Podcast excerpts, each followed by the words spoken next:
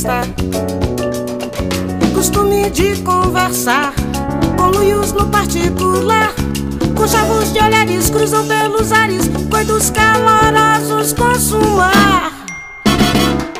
Contar histórias de amor cibernéticas, celestes cintilantes cristais. Cecília, amiga, ó, eu tô revoltada. Eu tô inquieta, tô impaciente, eu diria até um pouco frustrada como estudante das relações humanas, como adepta das ciências sociais. Eu acho que a gente não pode deixar de se envolver nesse fenômeno, seja lá o que for a catástrofe da vez. O fato é que a gente é curiosa em essência, meu, e a gente precisa contribuir. Eu vou até me acalmar agora para dizer as coisas que eu preciso dizer, porque eu vou aqui ligar um som e vou até mandar em outro áudio. Então, amiga, eu não consigo deixar de ficar tentando entender o que está acontecendo. Como que se tornou tão difícil fazer a coisa que a gente aprende primeiro na vida, que é se comunicar.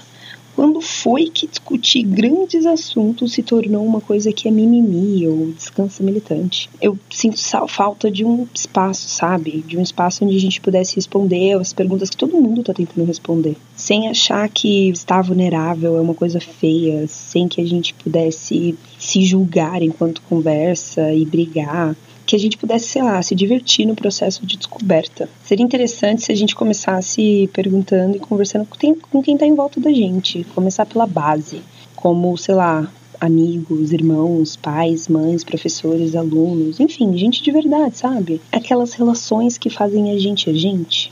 Já que o interessante, na verdade, é tentar construir conversas melhores. Vamos, sei lá, começar tateando, engateando, começando com conversas com questionamentos sobre relacionamento que a gente tem consigo mesmo, ou sobre como a gente administra a nossa saúde, o nosso corpo em variados momentos da nossa vida. O que, que a gente pode começar a discutir, sabe? Sei lá, os desafios e as belezuras que faz a gente ser a gente único. Porque a gente sabe que é difícil ser quem a gente quer ser, sabe? Então, conversar e começar a discutir sobre as relações que estão lá conosco nas horas mais difíceis, falar sobre os momentos de crescimento, quando a gente conta com, sei lá, colegas e mentores na nossa vida. O momento é interessante de construir um espaço onde essas conversas são possíveis é que são tópicos e problemas que todo mundo está passando, não importa onde, o que que a gente esteja lidando, seja uma pandemia mundial ou só uma revolta nacional que quer lidar com racismo, ou talvez só um sábado qualquer, ou confabulações de um busão, ou numa carona qualquer.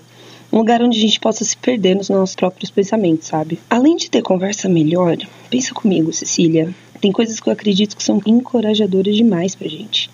Primeiro que se houver em algum momento da história no qual a gente foi tão colaborativo uns com os outros, eu estou procurando ainda, mas eu desconheço. Parece que as pessoas estão começando a entender o quanto trabalho dá para fazer o mundo funcionar. Dá a impressão que as pessoas estão caindo na ficha, agora caindo na real, na importância do trabalho dos outros. Pelo menos é o que está acontecendo com professores e cuidadores de criança, né? Porque eu nunca vi pai sentir tanta falta de uma escola. Porque Pensa bem, se a gente fosse imaginar um mundo como seria sem o trabalho dessas pessoas, é basicamente o mundo que a gente está vivendo agora e a gente não gostaria muito de viver nesse mundo, certo? É, e tem outra. Eu acho incrível o quanto a gente está começando a ouvir o que especialistas têm a dizer, sabe?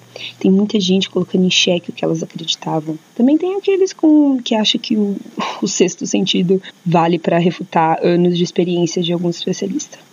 Enfim, até essas pessoas estão muito felizes que alguns especialistas existem. Então, cara, num país que sete cientistas para cada milhão de habitantes existe, as pessoas escutarem essas pessoas é incrível. Mas a verdade é que eu fico em estado de alerta por todos os assuntos possíveis que a gente pode conversar. Mesmo só vendo catástrofe pela frente, eu não tô acreditando menos na sociedade pelo que a gente está vivendo. Por isso que eu acho que a gente deve continuar se perguntando, sabe? O que, que a gente pode ou não pode contribuir. É, o que, que a gente pode ou não pode fazer agora, sabe?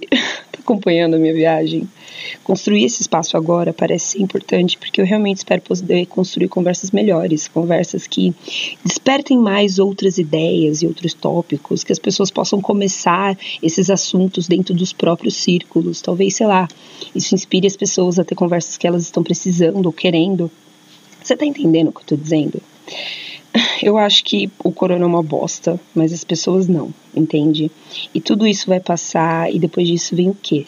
Eu acho que tem muita gente produzindo, trabalhando, se adaptando nesse exato momento estranho da história. E eu acredito que são essas pessoas que vão levar a gente para um futuro próximo e melhor. E eu quero saber onde elas estão, o que, que elas comem, o que, que elas fazem, enfim, estudar os nossos tupinambás cibernéticos, os nossos millennials que estão ficando velhos, o que, que a gente pode fazer, sabe? Enfim, me diz aí se você acompanhou a viagem e sei lá, vamos fazer algum barulho, amiga.